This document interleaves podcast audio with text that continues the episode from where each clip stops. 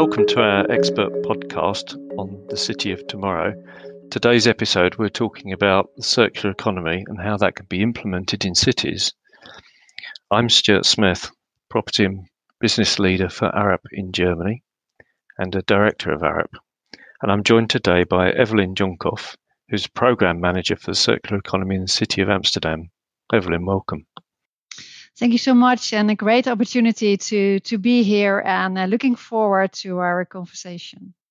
Thank you, and also by Kai Uwe Bergmann, partner of Big. Kai. Thanks, Stuart um, and uh, Evelyn. Uh, really, really happy to be here and uh, and share our knowledge.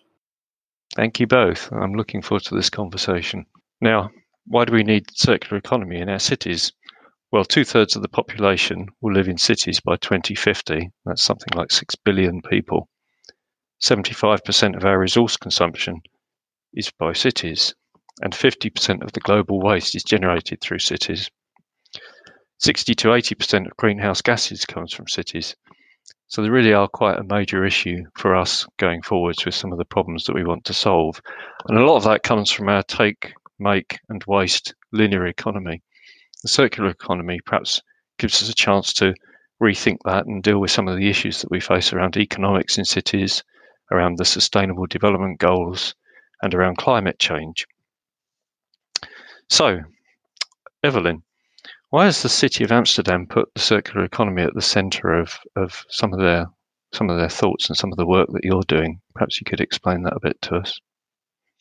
Yes, happy to do so. As you uh, said it in your uh, introduction, when we're looking at our present way of living, uh, it causes so many problems elsewhere in the world, uh, linked to our way we consume uh, all kinds of goods and stuff.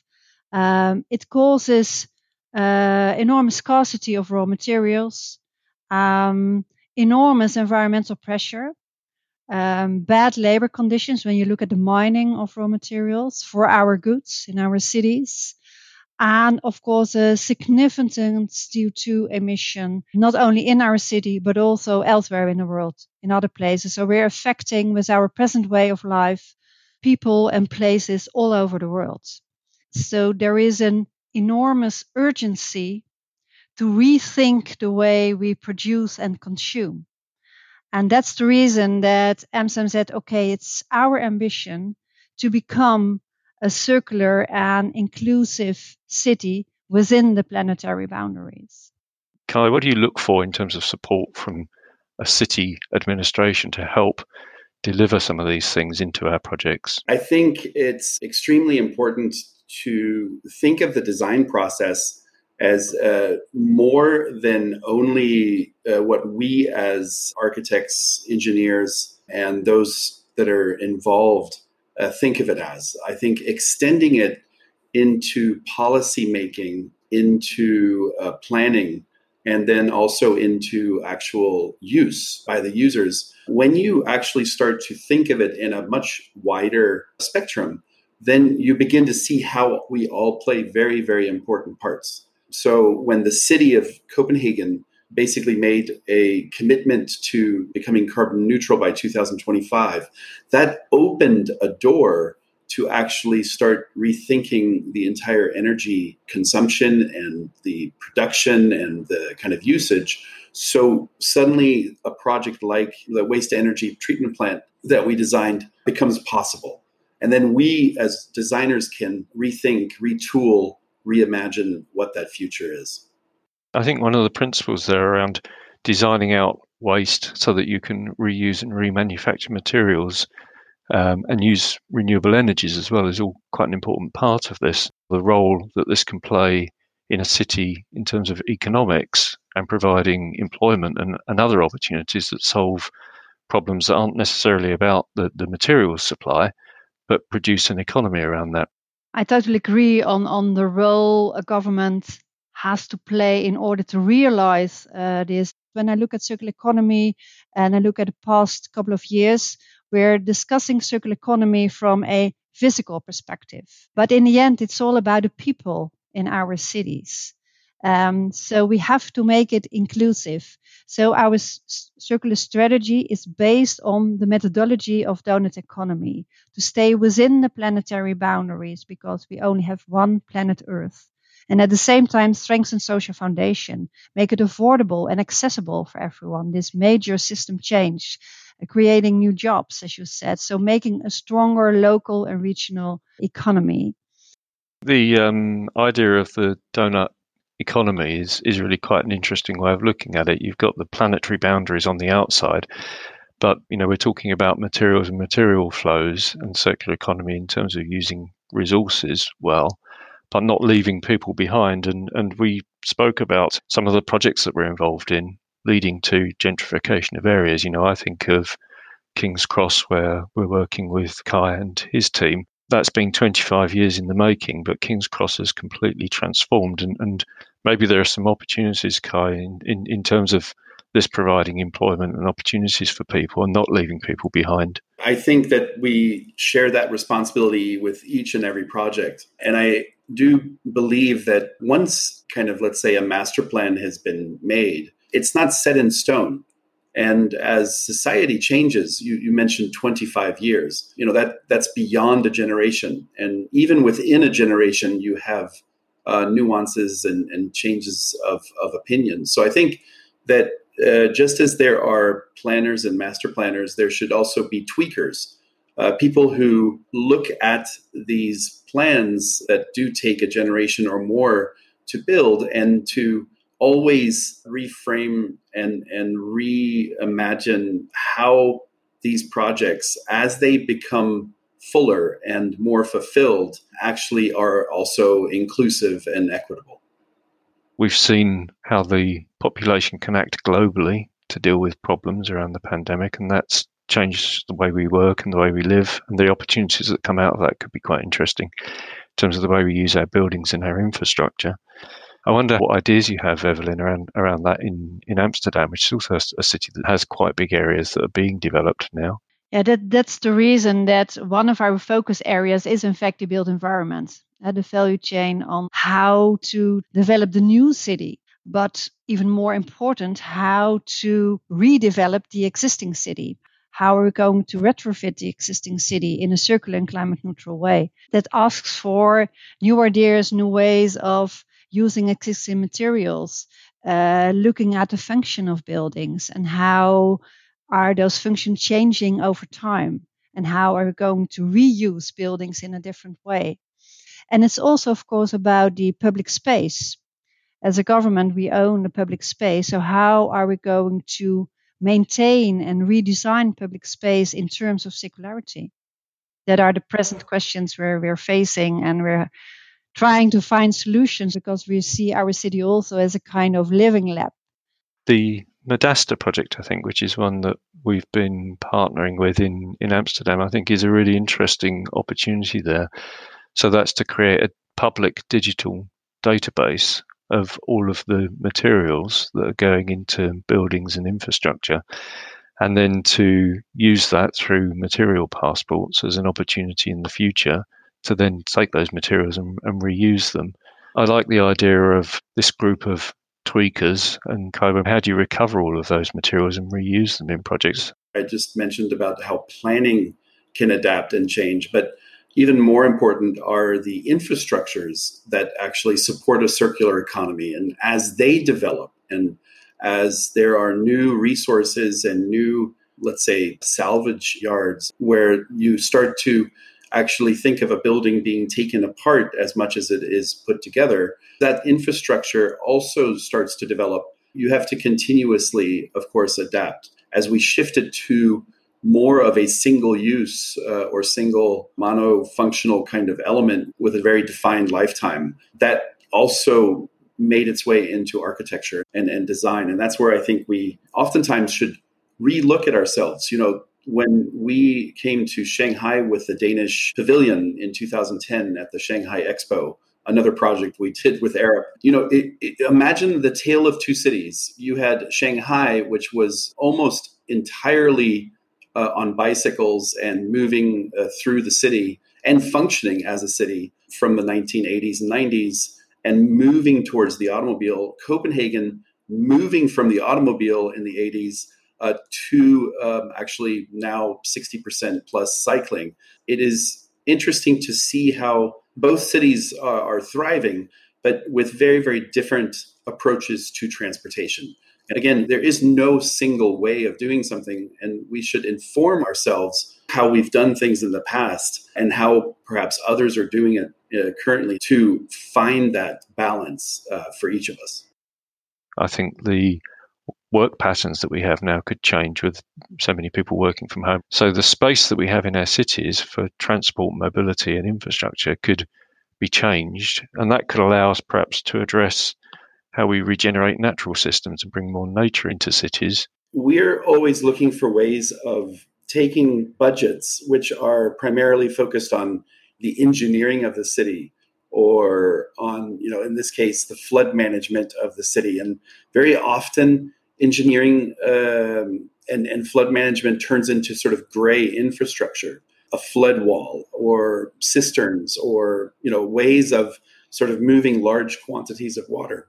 And what we were focused on is how can we take the monies that are oftentimes defined to create more grayness and actually create more public realm that can be used by the people so that the, the same investments that are made into protecting you from rising sea levels could also actually benefit the health and well-being of its citizens and as you can actually start to think how investments can actually have double, triple, or even more quantifiable paybacks, they become even more doable and more people support that kind of investment. And that's where we believe that as designers, uh, we can contribute to those conversations so that they don't turn into sort of a singular approach to city making. I think there's some fantastic opportunities, Evelyn. What I would like to add is that's exactly the reason that we work so closely together with Kate Rebus because this is about an integrated approach, not to find, say, the single solution for this single uh, question or problem, but see how it can benefit more and, and give added value to the whole of the city and all those different perspectives. And also to keep in mind that your decision only on this single use problem is affecting other elements of your city and how to combine that and, and bring that in balance. It's also a, a challenge to, to do that more and more. And I think this is a great example of that combined uh, solution in terms of reusing um, infrastructure space, there's some quite big opportunities there. But at the moment, we also have big opportunities in terms of reusing building space. Perhaps we could start to think about how we redevelop and reuse um, parts of our cities that traditionally we've understood very well, but now are changing quite quickly in terms of commercial office space and retail space and how people live. Um, I'm thinking of the Google uh, kind of work that we're doing in California and, and around the world. Google as a client has been extremely instrumental in us thinking about the circular economy as well as you know healthy materials and their life cycle and so uh, you know finding the point of origin finding the embedded uh, energy to bring them to the site as well as uh, their reuse uh, even now, you know, we, we haven't mentioned COVID at all, but I do believe that it will have a, a very profound effect, not only on individual projects and clients and their perceptions and their needs, but even more so on a structural level of city making and looking at how the public realm can actually start to be an incredibly important tool in creating a more resilient city that is able to take these kinds of shocks and what we're learning with Google is that they are expecting a good portion of their workforce to work from home and have that flexibility. And thus, the physical space at work becomes something else. It becomes a place to meet and to think. And the, the spaces themselves will be, I think, in a way, freed from the individual desks and monitors and made into more of a workshop. And, and I actually am looking forward to just how that will play out. Do you see that happening in Amsterdam? Uh, I do believe so. I think it's a bit early to say what those movements will be and what kind of decisions we have to make. But I think it's pointed out very clearly, given this pandemic, that the transition towards a circular city uh, is even more urgent uh, than before. We're now starting to realise rather quickly that resources are limited. I think back five years, I don't think we heard very much about sand being a, a rare material, but now sand for construction has become more difficult to get. So it shows us the imperative to make use of what we've got and, and to do that within our city boundaries to some extent. Is that uh, is that something that you can imagine in the future, Evelyn? A, a, city where you're just taking the resources that are already there and, and reusing them and rebuilding them and get the construction out of the city and, and imagine it more as dismantling and putting back together and, and creating the jobs and the employment that comes with being able to do that and keeping it all in one, in one place. It sounds quite exciting. But what's also important is not only looking at the material side and how to see if we can have these closed loops on a very local or regional uh, level as an ideal situation, where we're still also a very open and globalized economy. And I think one of the very important interventions that we have to make is changing uh, the tax system. Because as long as it's still cheaper to buy raw materials, to buy new goods and don't repair them, as long as that's the case, it will be very, very difficult to realize this ideal situation. We have to make sure together on all levels that labor has to be made cheaper and the tax on raw materials have to increase. Otherwise, there is no sound business case. I, I, could not agree more. And and one major way that I could see this happening quite quickly is that at the moment, building material is priced for its extraction, its uh, manipulation, and its distribution to the point of sale. What is not priced into that material is actually its life cost and then its cost of discarding it. If we were to actually pay for uh, what it costs in, in the life cycle of a material, we would be seeing very different decisions because suddenly those materials that last longer, that have a, a less maintenance uh, uh, lifespan, uh, would suddenly be able to be viewed cheaper in the long run we have created a global costing that is right now prioritizing the single use. And if we within the building industry actually pay the true price of the choices that we make, we wouldn't be making those choices. Exactly. We're looking at labor. It's also about making labor more valuable and um, making craftsmanship more valuable. That means also that has an enormous impact on the way we educate our younger people. On the one hand, it's about the tax system, and in relation to that, it's also about education and how we revalue uh, craftsmanship and the manufacturing of um, using secondhand material in new goods. In order for the circular city to work at any scale, uh, you need a quite broad range of skill sets and you know you need to have an ecosystem to sort of maintain. If a city is self-reliant as as you've uh, sort of painted it then you need to think of all of the subsets uh, that support that system. Cities may also be decoupled in the future because right now they're reliant on grids and on distribution. And if we decouple distribution and we can suddenly you know have an energy source uh, anywhere, um, then again, cities may actually adapt and, and change from what we know them today. So it all points to a fantastic future, doesn't it? It's just the doing of it, the mechanisms, um, in terms of how we design out waste and pollution from cities, how we use the resources we've got, how we keep them at their highest value for as long as possible, and at the same time bring in the, the regenerative natural flows that we should have in our cities and, and hopefully will have in the future.